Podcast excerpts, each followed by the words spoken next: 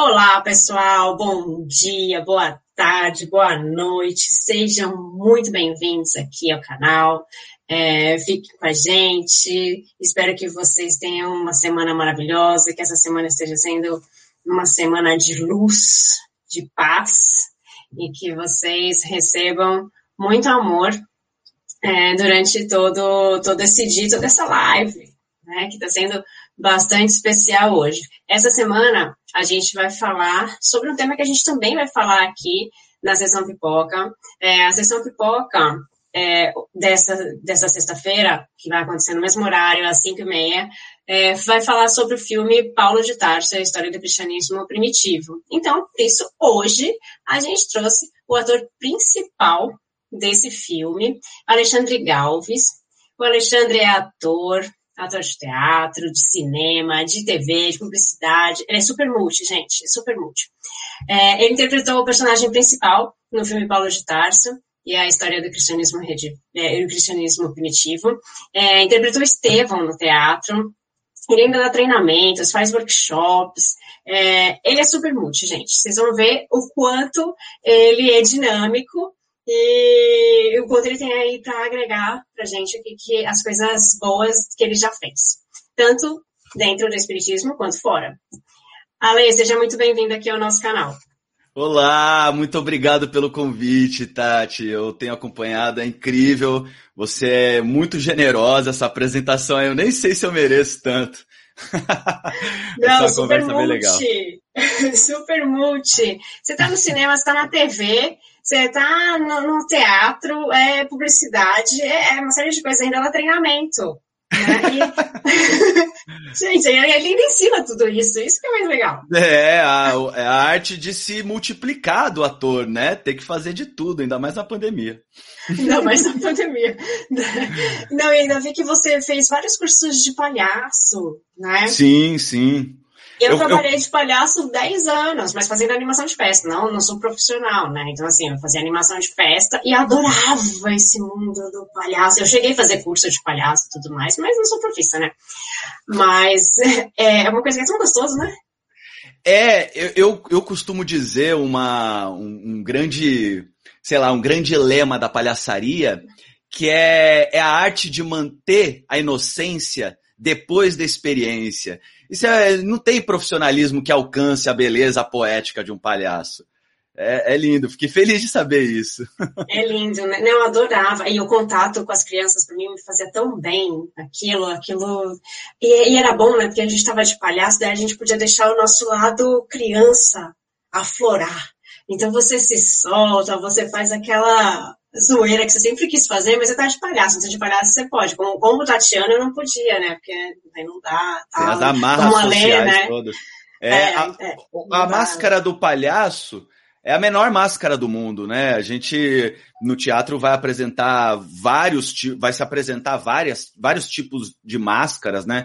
E a do palhaço é a menor do mundo e ao mesmo tempo é a que é capaz de, através dela, nos colocar assim expostos mesmo, né? A palhaçaria funciona quando você justamente deixa esse lado criança brincar, né, em, em cena. É, é, é, libertador e ao mesmo tempo mágico e super espiritual. super espiritual, ó, gostei disso, isso é legal. Bom, deixa eu falar um oi aqui pro pessoal, pro Daniel, pra minha mãe, ó, Sueli aqui para Clau, para Flávia, para Maria Lúcia, para Solange. Olá, pessoal. Bom dia, boa tarde, boa noite, para onde vocês estiverem. O Dani tá, tá boa noite, vocês estão boa tarde. Ó, de São Paulo. Yuri, o Yuri também já é boa noite, né? Então a gente depende do lugar onde vocês estão no planeta. Então, Ale, quero começar com uma curiosidade. Aqui você sabe que a gente fala bastante sobre a parte espiritual, sobre o espiritismo, mas não é só disso que a gente vai falar. A gente vai falar sobre a sua carreira, a gente vai falar sobre é, também o filme, mas eu queria começar com uma curiosidade. Você é espírita? Não. Não sou espírita, mas eu sou espiritualista. Eu gosto muito desse assunto, desse tema. Eu fui criado, é, minha mãe é, me conduziu muito para essa amplitude de, de olhar, da, de, da maneira de olhar o mundo, né? Então, acredito super na vida após a morte. Não é nem uma questão de crença, né? É uma questão de tipo, uh, eu tenho cinco dedos, ninguém vai me dizer que eu tenho quatro, né? Eu, eu, é, é a experiência autopersuasiva, né? Mas não sou, não sou espírita. Tenho algumas contradições a respeito da doutrina, mas me constituiu enquanto ser humano, enquanto artista, enquanto filho, homem, tudo. É, gente, para quem não sabe, a Lê é filho da maravilhosa Celina Sobral, né, que já esteve aqui. Você pode ver o vídeo que, ela, que a gente gravou com ela aqui também. Vai voltar, inclusive, acho que mês que vem, é, a gente vai fazer uma live com ela, é, e que a, a Celina é palestrante espírita, é apresentadora da TV Mundo Maior, da, da Rádio Boa Nova, é super atuante. Agora, ela está numa live, por isso ela não está aqui, ela disse que, é, que vai entrar depois, mas ela está numa live também fazendo para a TV, e que bacana que você tem toda essa influência e tem a sua parte espiritual que você trabalha, é, que acredito que, que existe essa, esse respeito, né? Na, minha mãe tem uma, uma religião, eu tenho outra, eu sigo uma coisa, ela segue outra e, e tá tudo bem, né? É, eu, na verdade, as contradições são pequeniníssimas, assim, porque uh, eu acho que esse senso de espiritualidade ele se amplifica nessa pesquisa, porque independente a, a, da, da crença minuciosa que seja, se eu tem, tem algumas é, algumas orientações, vamos chamar assim, que são quase que universais, né? Tem algumas, algumas pautas da, da filosofia religiosa tal que são universais. Se eu não estou fazendo mal para ninguém, se eu estou buscando uma reforma íntima, se eu estou aprofundando a minha sensibilidade em relação com o mundo, a gente está no caminho aí, né? Não é? Não são algumas algumas questões de gênese ou de, de postura que vai, né, criar uma grande contradição jamais, jamais. Não, mesmo porque é, tenho para mim que a gente não deveria dividir religião que a gente deveria se unir e que deveria ser uma coisa só, como Jesus mostrou, que ele veio, ele não veio para pregar nenhuma religião, isso a gente falou com o Jack Darcy semana passada, ele veio para é, unir as pessoas, ele veio para pregar o amor. Então a religião que a gente deveria seguir deveria ser uma, o amor. E a gente não deveria ter essa, essas categorias, né? A gente não deveria ter essas divisões. Deveria ser único. Sim. No entanto, o homem, nós, fazemos essas divisões, criamos essas divisões por querer ser diferente, por não aceitar uma parte, por não aceitar outra, e no entanto, o amor está em todas. É. Em vez da gente se unir, a gente se divide pelas coisas que a gente não gosta, em vez da gente se unir pelas coisas que a gente gosta. Então, é. é, Tati, eu negócio. acho que. Eu ainda acho que o amor, é, se eu puder dar uma opinião assim a respeito disso, eu acho que o amor é uma palavra que a gente só tem a forma ainda, saca? Eu acho que ainda falta entender mais a substância, o DNA, a essência dessa palavra que a gente até consegue nomear, mas não dá o sentido real de grandeza, né?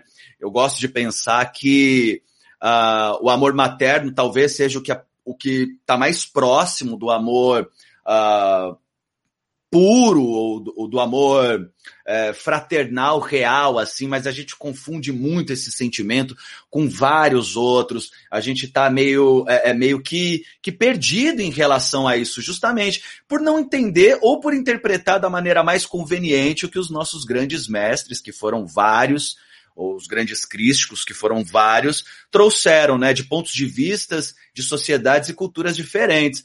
Mas eu acho que estamos, de certa maneira, evoluindo, assim, de pouquinho em pouquinho. Eu sou esperançoso e otimista em relação a isso, sabe? Embora tá prevendo, por ser um artista, tá prevendo o apocalipse, porque para nós está difícil, É, eu acho que de pouquinho em pouquinho a gente está tá avançando na compreensão, no perdão, é, no, no entendimento de que o outro também é um ser humano, não tem por que aniquilar, né? Então a gente está a gente tá enfrentando algumas barreiras aí que, de certa forma, indicam que estamos de pouquinho em pouquinho avançando sim. Me desculpem os mais pessimistas aí. Ah, não, com certeza. Eu acho que a gente está avançando. Eu também sou bem otimista nesse ponto. É que a, a Maria Lúcia está aqui também falando para gente que a religião é o amor. Né? É, é isso mesmo. Deveria ser, sim. É isso mesmo. É, Ale, você teve que estudar, vamos começar já a entrar no, no, no Paulo, né? Vamos incorporar Paulo. É, incorporar Paulo aí pra gente. É, bom, é, falando de Paulo de Tarso, você teve que estudar bastante, né? Porque você estudou duas vezes a história. Primeiro é... para fazer Paulo de Tarso, depois para fazer Paulo Estevão, né? Para fazer o Estevão, né? Sim, é... sim. Como foi essa construção? Primeiro foi 2018 o, o filme. Mas eu não sei se vocês gravaram isso antes. Um ano né? antes. Um ano antes, né? Acho que foi mais ou Como... menos um ano de pós. Como foi essa, essa construção? Como foi esse convite aí? Como chegou Paulo na tua vida? Cara, primeiro foi dois, foram dois processos muito diferentes, assim, radicalmente diferentes. A partir da premissa, Tati, porque o André, quando ele construiu esse roteiro e me convidou, André ele isso. Ele ele escreveu pensando na perspectiva bíblica você pode ver que a linguagem, vocês vão estudar na sexta-feira, que a linguagem do filme uh, não tem concessão poética, é basicamente o que está escrito nas traduções bíblicas, né? O projeto com Alan, que é o projeto teatral do Paulo e Estevam, é uma releitura da obra é, mediúnica, né? Da, da obra. Isso. Então, de Emmanuel, pa... de Emmanuel é. Então, partem de duas premissas e pontos de vista dessa mesma narrativa muito diferentes, entendeu? Então, é, são dois universos que a gente precisaria separar. Eu gostaria de começar pelo cinema, né? Uh, é um docudrama, então é um filme que é um estudo, na verdade, e é um estudo de alguém que se dedicou bastante a essa obra, né? A essa história desse personagem que talvez seja um dos maiores da história do cristianismo, né? Então, quando eu estava eu tava apresentando um espetáculo aqui em Guarulhos, chamado Circuito Fechado, era uma distopia futurista. era um espetáculo futurista de ficção científica, cara. E aí ele estava na plateia, assistiu o espetáculo, radicalmente teatral. Minha história é, é, enquanto ator vem do corpo. Então a gente usava muita mímica, a gente tinha uma quebra de linhas corporais, era bastante, era expressionista, para quem não sabe, é distanciado do naturalismo, nessa é maneira como nós falamos, assim, eu posso experimentar desenhos vocais diferentes. Se eu estiver sendo muito técnico, você vai me cortando aí. É mais caricato, viajo. sim. É. Mas pode, pode, eu, eu vou, podemos traduzir assim. Faz um exemplo.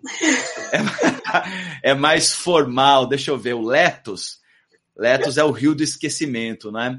Ele era um alquimista. É, ele falava assim, ó. Ele tinha um, um, um, um gravador que ele era o único amigo dele. ele, o único amigo dele era um gravador que ele conversava, né? E ele fazia assim. E aí ele tinha uma, uma, uma feição bem diferente. Audium, meu amigo era uma voz bem distorcida. Eu não vou, eu sou péssimo de texto, não vou lembrar. Não, tá mas... tá ótimo. Tá, é uma coisa mais exagerada. Bem mais exagerado. Tinha essa licença, e conforme ele vai se humanizando, ele vai trazendo para uma interpretação mais sutil. E a gente tem essa curva aí, né? Da, da expressão até chegar no, no, no que seria mais humano, né? Bom, então o André estava assistindo isso tal. Ele é amigo, muito amigo da minha mãe e na, no, no ramo artístico tem essas conexões, né? Sorte, sei lá. E aí ele me convidou para fazer, para protagonizar a minha primeira experiência cinematográfica, cara. Eu vinha de uma de uma tradição de oito anos, nove anos, mergulhado no teatro, teatro físico, corporal. E aí ele me convidou para fazer um personagem desse tamanho, desse tamanho e com uma herança completamente física. Então foi um desafio muito legal, muito legal. A gente começou uh, numa preparação de elenco, né? Numa preparação de elenco. Ele me trouxe o panorama histórico, qual eu não tinha, e a gente foi sendo apresentado a, a, a costumes, a trejeitos, como que se cumprimenta naquela época, são detalhes assim que vão sendo construídos por nós atores, meio que quando a câmera tá ligada, sabe? É, uhum. Vamos ver quais são as situações que a gente tem que se pôr e aí, conforme as situações que a dramaturgia sugere, a gente vai percebendo, né? Putz, aqui então essa fala vai ter que estar tá com uma intenção completamente diferente do que eu tinha construído e tal. Mas. Mas assim, é, você já conhecia a história Não. Do, do Paulo? Ah, tá. Nunca fui um leitor da Bíblia. Eu sempre fui, eu fui através de preto velho, através de ciganos, herês, caboclos e tal. Então, eu nunca tinha lido a Bíblia, nem nada assim a respeito. E é um texto na qual ele, ele propõe no filme que é um texto desafiador para naturalizar sabe, para falar como que nós estamos falando assim hoje. Então a gente optou por uma estética poética teatral, porque a gente faz um recorte. Então é um documentário que tem uma linha trajada de um grande personagem. Podemos entrar em cada, cada parte dessa linha. Antes Saulo e depois Paulo. E, e no meio dessa. De, qual foi a estratégia na minha concepção? O público brasileiro não está acostumado com um documentário de, é, é, de informações consistentes e fortes sem a herança brasileira da teledramaturgia. A gente está é, com a nossa subjetividade contaminada pela televisão, pela dramaturgia é, televisiva. Então, Sim. ele é. Ele é... A gente está acostumado com contar a história, né? Não alguém falando, a gente quer ver o personagem ali. Né? É, é, é, é. Imageticamente, fisicamente, tudo, né? E aí ele faz esses parênteses, esses, é, é, essa, esse entrelaçamento dramatúrgico com o estudo profundo, né? Eu sempre achei que era um filme para se assistir uh, concentrado, assim, é um filme para se assistir no conforto de casa, é um filme para ser estudado, né? Porque é, é incrível, ele faz um paralelo que para mim é muito interessante de colocar a câmera no mesmo lugar onde Paulo passou, milhares de anos atrás, e, e, e apresenta para o espectador como está hoje. Então a gente tem esse lapso, né, que, a, que o audiovisual permite a construção do imaginário, tanto é, é, você, você imagina, porque é uma contação de uma história, a gente tem a dramatização, mas ele coloca a câmera nos mesmos lugares, então a gente vê como é que está em ruínas, o que foi transformado em, em urbano, e, e, e os judeus, e, puxa, sensacional. Não, é bem bacana a construção do, do filme, mas eu também acho que também é um, é um filme para a gente estudar. Né? Só fazendo um parênteses aqui, quem entrou, Celina Sobral. Olha aí, aí, mãe. que bom que você está aqui com a gente, conseguiu chegar. É... Então, é um, é um, ele é um filme mais complexo de se é, entender por quê. Por causa é um da linguagem que você né, falou. Né, é, a gente tem uma linguagem mais, é uma linguagem mais arcaica, se a gente for falar assim, por quê? Porque é uma linguagem bíblica e que ele não mudou, foi o que você falou. Então, assim, ele é um pouco mais difícil. Mas a gente tem as imagens de, de como está hoje, né? Dessa, de como era e tudo mais. Você chegou a fazer essa viagem com eles, com a produção não. ou não? Não?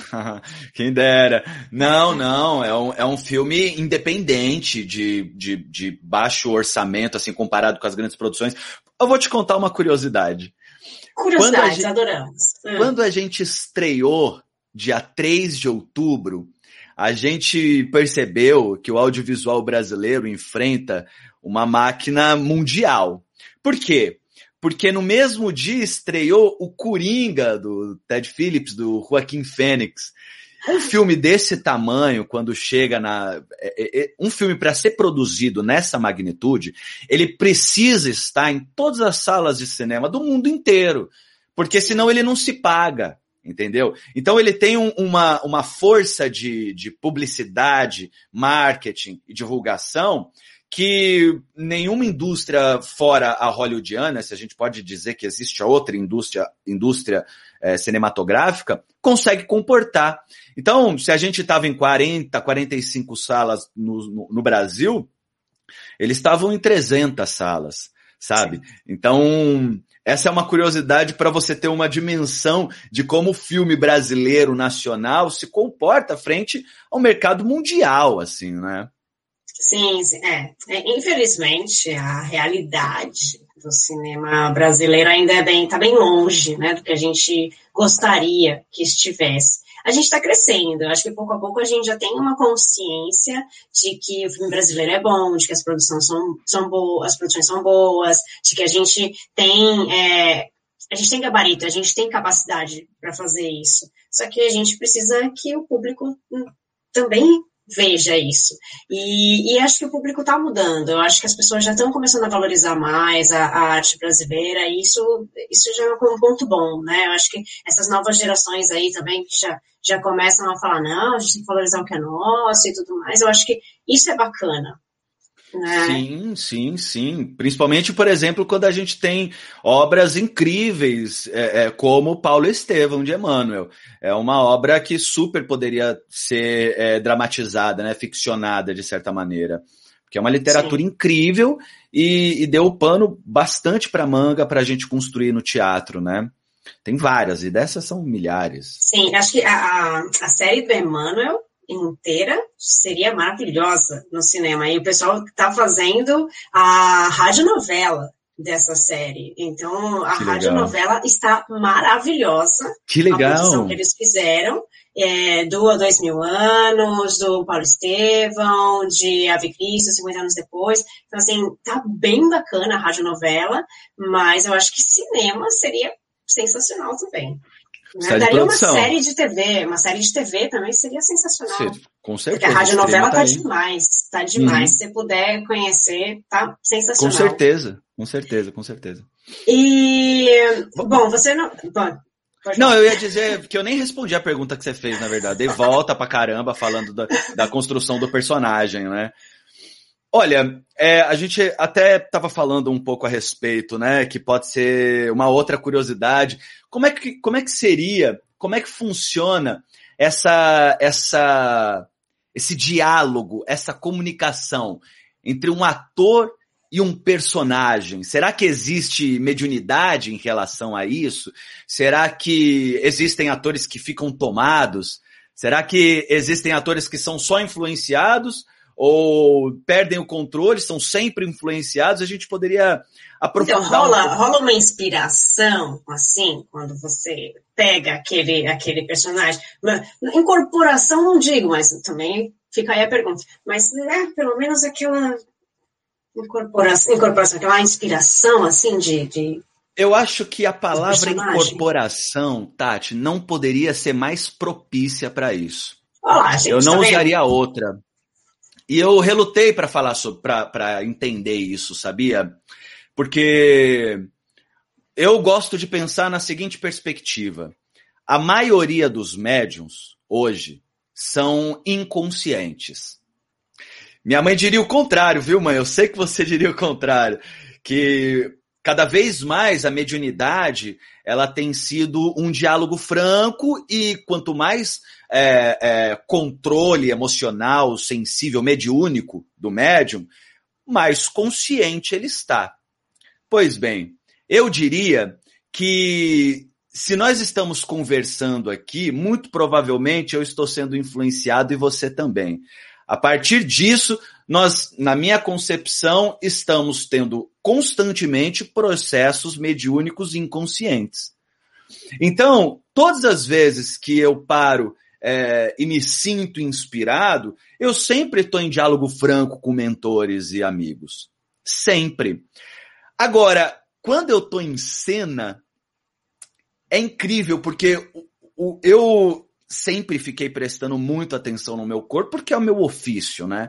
Então, por exemplo, quando eu vou passar por um processo de incorporação, é, eu começo sentindo a minha espinha gelar de baixo para cima. Ela começa no centro do meu chakra básico e ela vai subindo, dependendo de, da, da frequência que eu vou trabalhar, ela, ela vai acompanhando essas frequências e para em determinados lugares. Isso é muito louco. e em algumas cenas, principalmente do filme, por exemplo, eu posso citar aqui uh, a primeira passagem que eu sinto as cartas de Timóteo, eu senti muito forte isso, muito forte. Uh, então, eu consigo hoje, de certa maneira, controlar um pouco o meu chakra laríngeo, talvez seja o que seja mais ativo, vocês vão saber muito melhor do que eu para dizer isso. Saber é, é, é, é, o, é o chakra que talvez seja o primeiro ativo, junto com o coronário básico no processo de interpretação de um personagem teatral. Uh, então eu consigo, de certa forma, conduzir o meu timbre vocal, certo? Se eu, tô, se eu tiver muito concentrado, se eu, se eu tiver, tipo, sim, dormido bem, comido bem, sabia? Uh, tomado água, se eu tiver comido uma feijoada e vou entrar em cena, por exemplo, pode esquecer. Até o meu grau de concentração, ele fica abalado. Mas eu acho que o ator, quando ele realmente está dentro de um personagem, quando ele realmente está emprestando o seu corpo como instrumento de arte e de fundamento é, é, é, é narrativo para a história que seja para contar, ele, ele tá incorporado, você acredita? Eu sinto isso. Não, não no processo de incorporação entra um espírito de Paulo de Tarso dentro de mim, tá? Não é, é isso. eu ia te perguntar agora, Flávio. Você quer dizer então que tu incorporou Paulo jamais. de Tarso? jamais, jamais. Mas, por exemplo, eu sei que esse personagem não foi construído por mim sozinho. Não sei quem construiu. Não sei quem construiu. Mas a frequência de pensamento, por exemplo, na cena com na, na cena com do perdão ao Estevam, é, não tem spoiler, né? É uma conversa aqui, não tem spoiler essa história, todo Gente, mundo conhece, vai rolar, né? vai rolar spoiler querendo ou não. Assistam o filme, assistam o filme. Não, não, então a gente, se a gente for entender que existe uma frequência energética capaz de me colocar numa sintonia de perdão, que talvez eu não tenha alcançado ainda, mas as pessoas, os espíritos, as consciências que estão interessadas em contar essa história podem me auxiliar a entrar nessa frequência, eu em cena, dentro desse personagem, consigo me comunicar, se eu estiver muito concentrado, com essa frequência. É muito diferente de, de eu estar tá incorporando Paulo de Tarso, ou de estar tá incorporando Estevão. Não, mas a, a frequência da ideia do perdão, ou da ideia de, de se rever, da ideia de oratória, por exemplo, é, essa, essa, essa, essa frequência vibra, vibratória pode ser alcançada. E eu sinto essa frequência vibratória fisicamente mais no teatro, mas no audiovisual também. Mas você acha que todo mundo sente isso? Não, porque, ah, ó, assim, primeiro, Celina, depois a gente vai ter que fazer uma live para desmistificar essa coisa aí do consciente e do inconsciente, que a gente tem umas contradições. Mas, é, mas, é, todo mundo, todos os atores sentem isso? Eu acho que não. Olha, eu é acho machismo, tá? que se você conversar com a grande maioria dos atores, eles vão dizer assim: tem momentos que eu estou realmente em cena, estou realmente dentro do personagem, e tem momentos que não. Uh, esses, ó, a, Riane Mushkin é uma teatróloga é, francesa muito conhecida do Teatro de Solé. Ela diz assim: o teatro é um passarinho muito sutil que de vez em quando pousa no ombro do ator. O que que acontece? O ator consciente, que controlador, ele tenta pegar. No momento que ele tenta pegar, o teatro vai embora. O que, que precisa ser feito na, e você pode, a gente pode, vixe, ir longe em relação a isso. Mas o que, que precisa ser feito para o ator, na minha concepção, é permitir que o passarinho do teatro chegue e você se torne apenas um instrumento. Então, isso é grande... muito mediúnico, né? Pronto. Isso é muito espiritual. Pronto. Eu acho que a grande maioria dos atores. Assim, tem muitos tipos de atores. Você vai encontrar, antes da pandemia, Sim. 33 mil atores e no palco 4 mil atores todos os dias na cidade de São Paulo. São muitos atores e as filosofias são muitas. Ocidentais, é, é, brasileiras, incríveis. Tem muitos franceses e russos. Então, são muitos os filósofos sobre a arte teatral. É, eu acredito piamente que tem algum momento, sou técnico, pragmático, mas eu acredito piamente que tem algum momento que é preciso dar um grau de loucura para o ator, simplesmente abrir caminho. Esse, essa loucura e esse abrir caminho significa perder o controle e deixar que essa vibração dialogue por você. Par... Se eu não tenho crença nenhuma e eu tenho vários relatos de amigos meus que passam por esse mesmo processo, que conseguem sentir, mas é que esse sentimento não está no âmbito das palavras. Nem uhum. tudo a gente consegue descrever verbalmente. Sim. Cada um vai tentar descrever de alguma maneira. Tem gente que vai emitir grunhidos e tem gente que vai compor uma música. É, a partir do momento que o artista percebe que ele vai ser. Os gregos diziam isso. Os gregos diziam isso. Que a inspiração, o artista é só um instrumento das grandes musas. Por isso que você é inspirado pelas musas, você é conduzido por elas. E, a, e as musas o que são? A manifestação artística do que é belo. Então eu acredito piamente, realmente, que a grande maioria dos atores vão, vão dizer que estão realmente no personagem quando perdem um pouquinho do controle. E aí vão deixando o ego um pouco de lado, vão deixando o racional um pouco de lado e vão permitindo que o coração ele seja seja protagonista dentro de você e da sua obra. E isso para qualquer linguagem, para qualquer linguagem. Achei excelente esse seu pragmatismo espiritual. Agora você pode usar esse termo, pragmatismo espiritual, que você usa para escrever. Obrigado, vou usar, vou usar. vou usar. É, adorei. É, apesar de ter bugado ali no começo, tal, rolou uma, uma compreensão.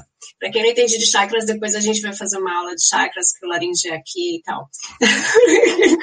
Eu misturei de, tudo, né? Um monte de coisa que um monte de gente não deve saber, mas tudo bem. Depois a gente põe o um manual. É, e assim, você não conhecia a história de Paulo. Ah, vamos para Paulo, tá. É. é. Você não conhecia a história de Paulo, você de repente caiu ali, Paulo, na tua vida. É, é uma obra diferente, a gente já falou que ela é diferente, né? Então tem a parte ali da, dos atores, mas também tem a parte do documentário, que é, que é um estudo bem profundo da, da, de, é, de Paulo, né? De, de, todo, de todo o evangelho de Paulo, na verdade que é bem bacana ali, que o Severino faz um, uma grande explanação. E, e é, é, bem, eu acho que para quem gosta de estudar é bem denso ali, fica, aprende bastante com essa obra. É, já que você falou de todo esse lado espiritual, assim, mudou alguma coisa quando você fez essa, esse personagem? Alguma coisa mexeu com você? Sempre, né? Qualquer personagem é capaz de te movimentar internamente. Mas a minha maior dificuldade, assim, a maior dificuldade mesmo em, na construção desse personagem foi a transição de Saulo para Paulo. É porque era muita diferença, né? De uma pessoa para outra. É, é uma chave que eu precisava construir é, racionalmente para para me perder depois né, nessa construção, então nesse caminho. Então, de um perseguidor fariseu, né? De um, de um grande assassino, de um extremista. É, passar pelo, pela aquele, pela aquele, por aquele momento de, de reflexão interna, de reconstrução, de perdão, de revisão e de luta contra a culpa, é, foi um processo que eu não, eu não sabia para onde ir, sabe? Como é que eu recrio isso dentro de mim? Eu não tinha noção, nem ideia. E nem sei se consegui, com certeza não consegui fazer do jeito que deveria ter sido feito, não sei. Porque é, é, um, é um emaranhado de, de convicções e sentimentos muito complexos, sabe?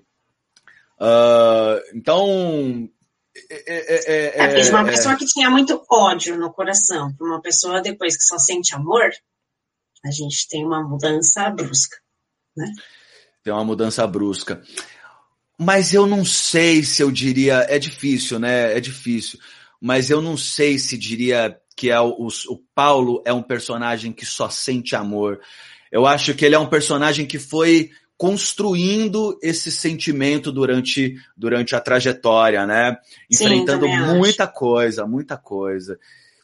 E também acredito que uma das coisas que ele me ensinou bastante assim foi que a nossa principal luta, a nossa principal cruzada, a jornada, ela é interna. Porque ele andou pra caramba, assim, deve, deve ter vários calos no pé, sei lá. Ele andou muito, no filme fica claro todo o percurso que o André faz, assim, mostrando é, é, didaticamente, pedagogicamente o caminho que ele faz.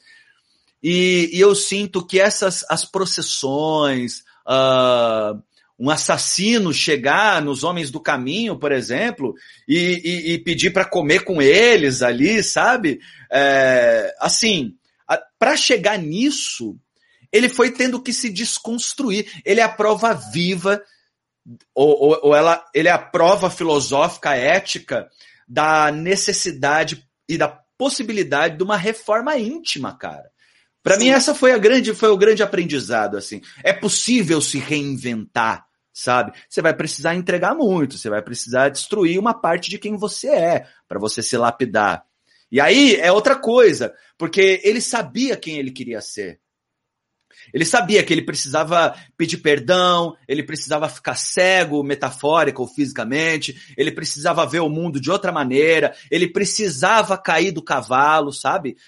E, e aí, é, depois que ele entendeu que ele tinha um caminho a ser percorrido e onde ele queria chegar, que no caso era na, nos ensinamentos de Jesus, na construção do que ele identifica como amor real, assim, ele, ele entendeu, é lá que eu vou, então eu vou me, me construir até lá.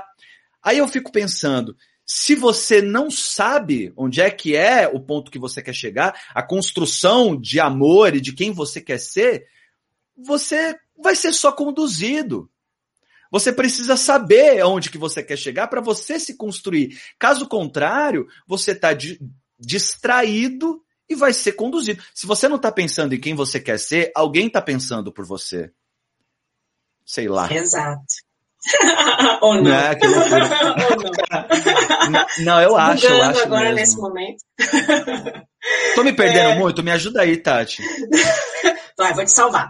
Gente, sexta-feira a gente vai falar sobre o filme Paulo de Tarso, nesse mesmo horário, às 5 e meia, na sessão Pipoca Espiritual. Então, esteja com a gente também é, para falar sobre esse assunto.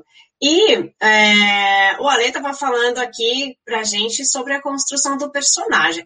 Nessa construção, a direção, por exemplo, o André, é, o André é espírita, né? Sim. O pessoal veio com, com, uma visão espiritual da, daquilo, né? É, não sei se Dubal ainda estava na época, ou se ele já tinha ido embora. Se, o pessoal, eu sei que o pessoal da produção né, é espírita. E eles te ajudaram nesse, nesse, te deram materiais nesse estudo desse personagem, ou eles, ou eles te deram uma explicação e falaram agora você constrói? Olha, a dramatização, ela não é do ponto de vista espírita, ela é do ponto de vista histórico. As interpretações são interpretações espíritas. Então, a condução dos personagens, a construção de, dos personagens no filme do André, é, foi baseado nas, na, nas traduções bíblicas, assim, né? Então, é claro que o ambiente foi assim, estava muito bem construído, as pessoas, assim, com o coração pensando numa causa, sabe? A gente está divulgando uma, uma coisa que a gente acredita muito, que a gente acha que vai ser importante para a doutrina, a gente está na trincheira, a gente está lutando pela, pela filosofia espiritual, a gente acredita que essa história pode ensinar muita gente, então todo mundo estava concentrado no trabalho, é, e assim, inspirado, iluminado, e sabendo que as adversidades das gravações do set que sempre aconte acontecem iam ser resolvidas com, com pacifismo e com cuidado e com carinho e num ambiente muito protegido no estúdio da TV Mundo Maior. É, uma corrente espiritual assim fortíssima e concentrada. Mas na construção dos personagens, a gente estava em relação, né?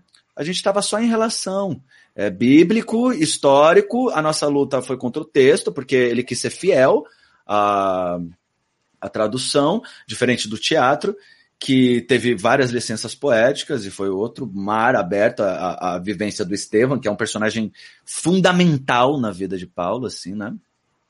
Então, nesse sentido, não. Nesse sentido, uh, foi, foi assim, pelo ambiente. A gente começava as gravações, o André puxava uma oração tal, e nunca violou a crença de ninguém, jamais. Foi um ambiente super acolhedor e, e, e produtivo, né? Uhum. Que bacana. É, mas foi o seu primeiro trabalho nessa parte espiritual, assim, do espiritismo? Porque depois você fez as peças, né? Foi sim, primeiro? Sim, eu, jovem, sei lá, infantil, eu achava que eu não poderia trabalhar para o Espiritismo, porque eu tinha algumas convicções diferentes das que eu tenho hoje, então eu relutei muito. Embora minha mãe me avisava, tem um, tem um caminho para ser aberto, é preciso que você é, tá na sua tá na sua trajetória, você eu você não veio aqui à toa na minha família. Você precisa passar por isso. E eu relutando. E aí aí foi a primeira vez, foi um convite do André incrível, eu falei: "Sim". Aí foi o primeiro momento que eu comecei a me aproximar de verdade da doutrina espírita, sabe? E aí depois fui para o teatro. Aí, mas aí no teatro já um pouco mais é, é, flexível. Sim, e também porque o Alan é diferente, né? Também eu acho que, que o processo são, do diretores é são diretores diferentes também, são processos diferentes, porque é também uma obra, uma, uma cinema é cinema, teatro é teatro. Né? Muito diferente. Então acho que no cinema é. você tem uma chance, tá? A, a câmera gravou, gravou. Ah, vai gravar ali duas, três, quatro, cinco vezes. No teatro, cada semana você está descobrindo uma coisa nova. Cada semana, cada vírgula. E o legal foi que é, o teatro, quando, quando você fez, é, foi antes da pandemia, né? Então você conseguiu ficar no teatro. Eu acho isso sensacional ficar no teatro. É. Né?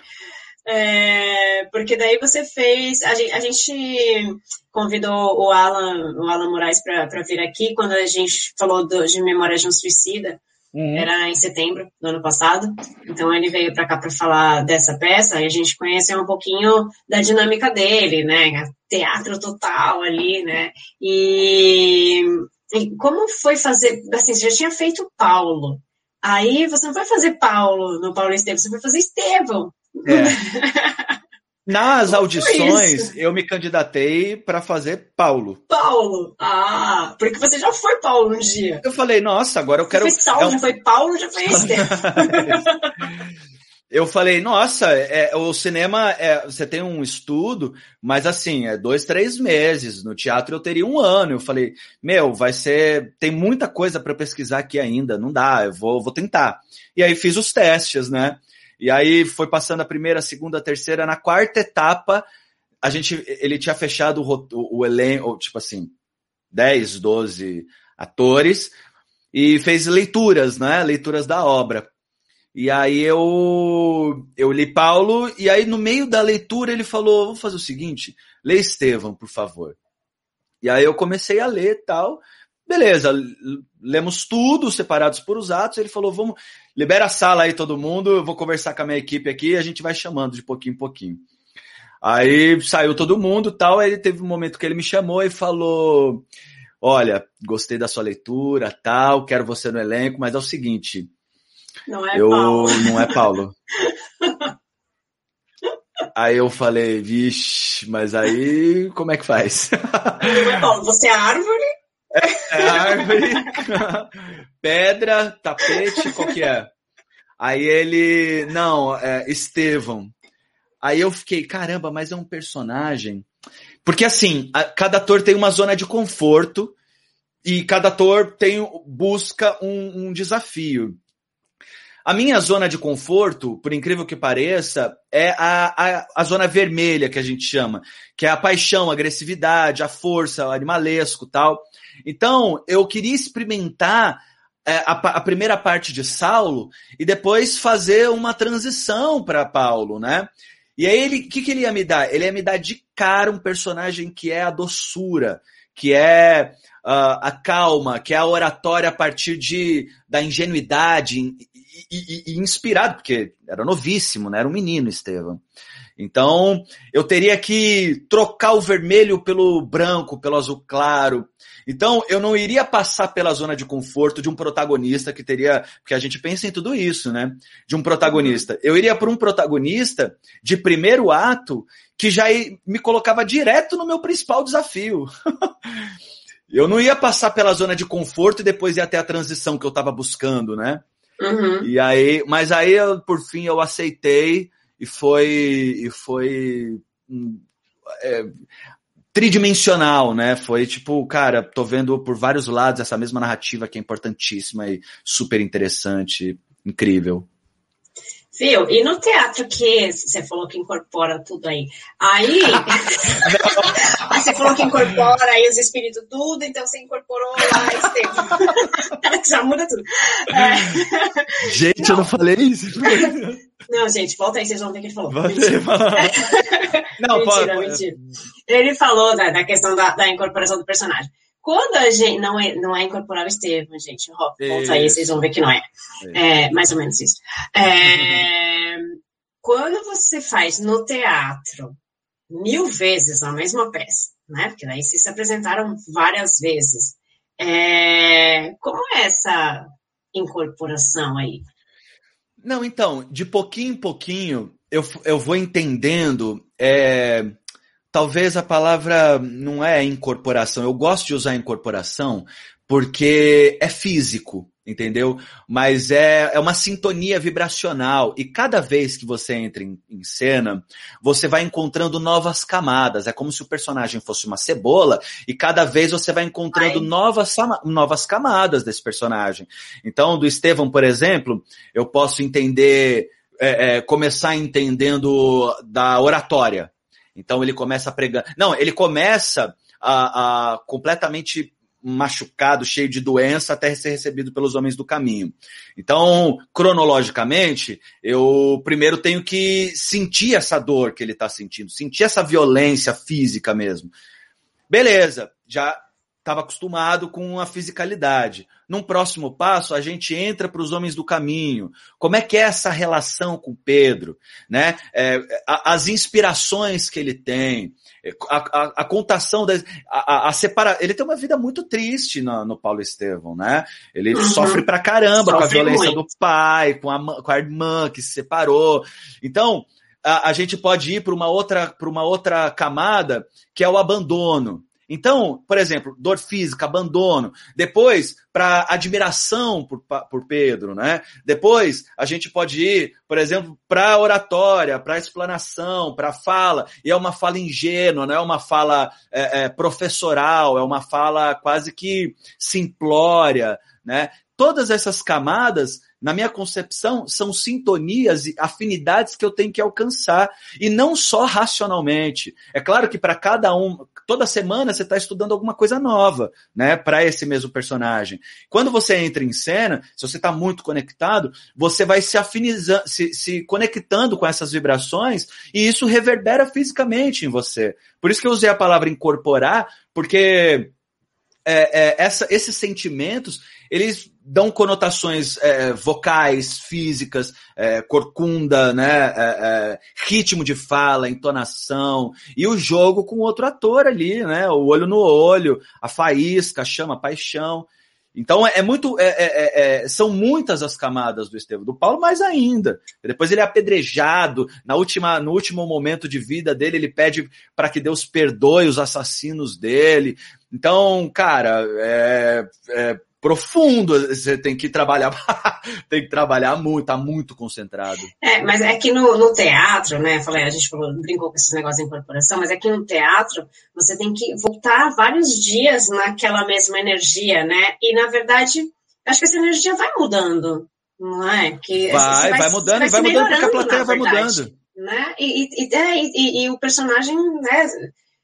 Eu acho que se, se reconstrói talvez. Vai se né? lapidando, é, é. Não dá muito para diferenciar uh, o personagem. Você precisa saber quebrar essa, essa, fazer, sei lá, vários, cada um tem o um processo de meditação e de aquecimento, tal. Porque se você tá num dia muito ruim, o teatro ele vai carregar um pouco isso. Você vai ver o Estevão um pouco mais sem energia, ou num, num dia muito eufórico, você vai ver o Estevão é, é, isso que no dia da gravação você tem que se concentrar dois, três dias antes, né? Porque, meu, esse é o dia da gravação, é, esse é o shot. Você tem que estar tá bem nesse dia, sabe? E, mas assim, a plateia, a relação com os outros atores e a própria narrativa vão te colocando na história, assim, sabe? E aí, a partir disso, é não perder a descoberta, encontrar outras faixas vibratórias para somar com as que você já tinha encontrado e não perder Sim. aquelas, saber o caminho de trazer elas de volta, né? Olha aí, você falou de. Ah, a Flávia, Flávia, você é linda, né? Falou que a gente é maravilhoso, mas ela quer, porque ela falou, gente, vamos dar um like aqui. Dê uns likes aqui, gente. Aproveita. é... é... Ale, mas você falou que com o Paulo, né, você aprendeu algumas coisas e tudo mais, né, trouxe aí o aprendizado. E com o Estevão no teatro? Trouxe alguma Cara, coisa para você? A doçura, sabia? Puxa, todos, todos os dias que eu subia no palco, eu buscava essa essência principal, assim, da, da construção que eu e o Alan decidimos juntos ali tal, com a equipe, que é um personagem que tem que navegar na calmaria, tem que navegar na doçura. É um menino de 18 anos. Eu tinha que é, aumentar a capacidade de inocência na fala, sabe? E ao mesmo tempo, é, imagina a força que esse personagem tem na frente de um grande fariseu, né? Ele desmonta Paulo. Assim, Paulo vai na casa dos homens do caminho, vê uma palestra de Estevão e fica desacreditado com a capacidade oratória que ele tem. E isso deve ser muito duro para alguém que está embebido no orgulho, né? Então, é um personagem que me mostrou assim, eu era professor na época, que me mostrou Cara, se Paulo pode aprender tanto com, com um menino de 17, 18 anos, por que, que você, Alexandre, quer ser arrogante com seus alunos de 6 a 17 anos, por exemplo? Então, uhum. nesse mesmo processo, eu comecei a ouvir muito mais, né? E aí vinham as ideias que minha mãe me, me dava, tipo, podem ser espíritos antigos, e você, no alto da sua arrogância, quer ensinar alguma coisa para eles, e é um processo dialético. Toda conversa é um processo dialético. Você está sempre, na verdade, aprendendo. Pode ser uma criança de 6, de 10, de 12, de 15 anos. E essa relação de Estevão e Paulo fica é, é, é ilustra, ilustrativa em relação a isso, né? Sabe que isso que você está falando é uma coisa que eu sempre falo na sessão pipoca. Eu, resolvi, eu, eu gosto muito de filme, eu gosto muito de história. Então, é, eu a gente resolveu fazer esse programa. Eu convidei o Damião para fazer comigo toda sexta-feira. E daí, cada sexta, a gente pega um filme, porque eu acho que a gente aprende com as histórias dos outros. A gente aprende com a vivência dos outros. Então, a gente pode aprender com, com cada história. Não é só com a minha, não preciso eu viver aquilo, eu posso aprender com aquele. Então, se, se ele errou, se foi daquele jeito e ele errou, por que, que eu vou fazer aquilo? Então a gente aprende com um exemplo, a gente aprende com, com as histórias do, do, próximo. E eu acho que o teatro, a, o cinema, a, a, literatura, a cultura, ela vem para mostrar isso para gente, para a gente usar isso para o nosso bem. Então, a gente está aprendendo com outras histórias. E eu acho que isso é o encanto, sabe? É, é, essa, para mim, é a magia de, de você ir no cinema, assistir um filme, você assistir uma série, é, é a história, é, é, a história de alguém. É uma história que ah, é, é ficção ou não, é, é, algo que vai te ensinar alguma coisa. Então, quando a gente falou da, da quando eu falei de fazer a sessão pipoca com o Damião, ele, na hora ele falou, não, vamos fazer, vamos fazer, porque eu falei, a gente vai pegar uma história e vai analisar essa história. Claro, eu vou falar mais do lado espiritual de tudo isso, mas toda história tem um lado espiritual tudo. Vai da interpretação, vida. claro. É, é uma interpretação que a gente pode fazer espiritualmente. Então, é, a gente resolveu fazer isso porque é exatamente isso que você falou. A gente aprende. E cada vez que a gente vê essa história, a gente vai aprender alguma coisa a mais. Cada vez que a gente lê o mesmo livro, a gente vê outros detalhes, a gente vê outras coisas. Então, é, é bem bacana isso, porque isso é o que a gente tem que trazer da cultura, e a gente tem que trazer mais cultura pra gente, né? Você fez, é, depois de, de Estevão, você ainda fez mais uma peça espírita. É, é, Allan Kardec, né?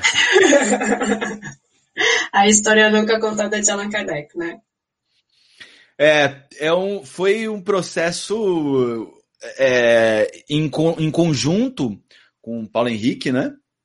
Ele foi um grande uh, consultor, um grande orientador da dramaturgia, e a gente foi construindo esse espetáculo conforme a gente foi descobrindo essas novas histórias, que ele foi descobrindo também, porque veio uh, um caminhão de informações novas e a gente desenvolvendo a narrativa da dramaturgia na, na, mesma circunstância que ele ia descobrindo nos registros históricos, né?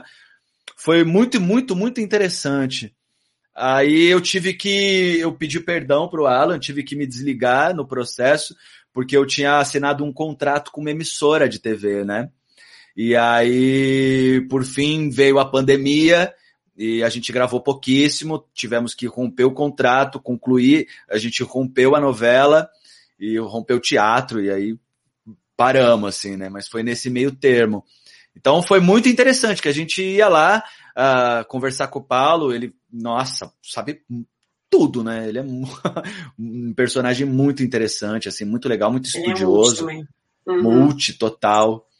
E aí a gente a gente foi construindo junto com ele. E o Alan, ele trabalhou bastante tempo com grandes produções e tal.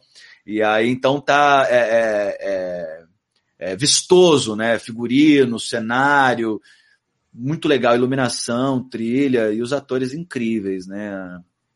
Eduardo Sim. e a Thay.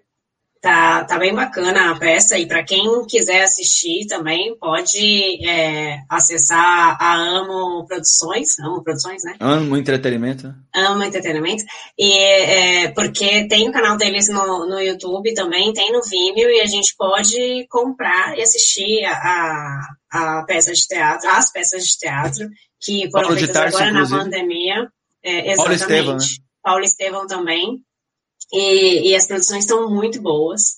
E ainda bem que agora a gente tem tudo isso, porque agora eu posso ver tudo daqui. Porque, para quem não sabe, eu estou em Barcelona. Então, agora eu consigo ter acesso a coisas que eu não tinha no Brasil. E agora ficou tudo mais acessível, né? Então a gente vê o lado bom da pandemia. E uh, o Damião está falando aqui, o Damião entrou aqui para falar um oi para gente e perguntou é, o que eu ia perguntar no final. Você fez é, Paulo, você fez Estevão, né? E agora né, também participou da, da outra peça de, de Allan Kardec. Ali nessa mesma linha, né? Quais são seus planos agora tem mais alguma coisa espiritual aí rolando? Tem alguma produção? Tem algum spoiler que você pode dar pra gente? Conta, é, a conta, gente, conta. Na, os atores na pandemia é, tiveram que dar um, uma pausa na produção, né? Então, o que está sendo construído bastante? Pré-produção e pós-produção. Qual é a diferença? Pré-produção é quando você desenvolve o roteiro, argumento, vai captar, faz é, todo o processo de antes das filmagens. Produção, filmagem. Pós-produção, você vai tratar o que você filmou. Tratar áudio, tratar visão, é, é, é, cor, tal, né? Montagem, edição.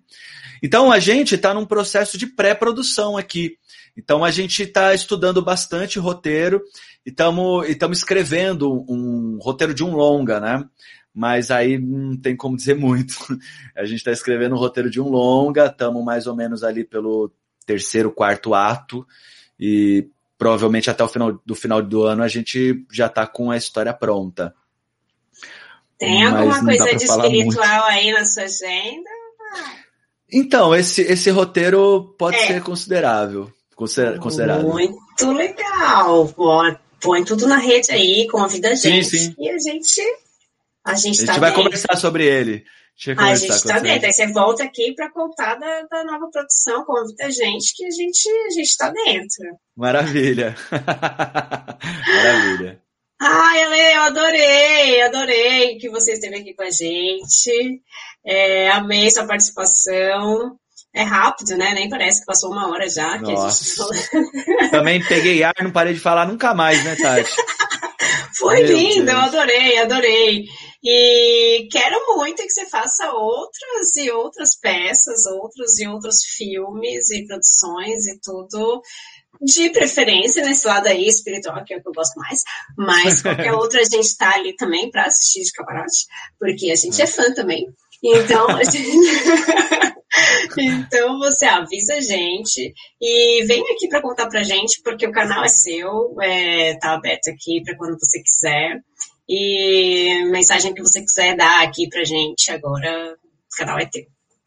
Ah, muito obrigado pelo convite, foi um prazer enorme. É, eu acho que é isso, né? Eu acho que a partir da comunicação a gente vai trabalhando aí pelas nossas, nossas crenças e é preciso mesmo falar de amor, falar de perdão, falar de reconstrução, porque é uma história que ensina muito a gente. O André fez uma pesquisa com muito cuidado, com muito carinho e assim, é, com, com uma construção, uma arquitetura cronológica muito boa. Tem as dramatizações, tem é, é, vários atores assim talentosíssimos. E então não percam aí sexta-feira, filmaço e vai render uma conversa bem boa depois. Muito obrigado por ter vindo, por ter me chamado e estou sempre à disposição, né, Tati?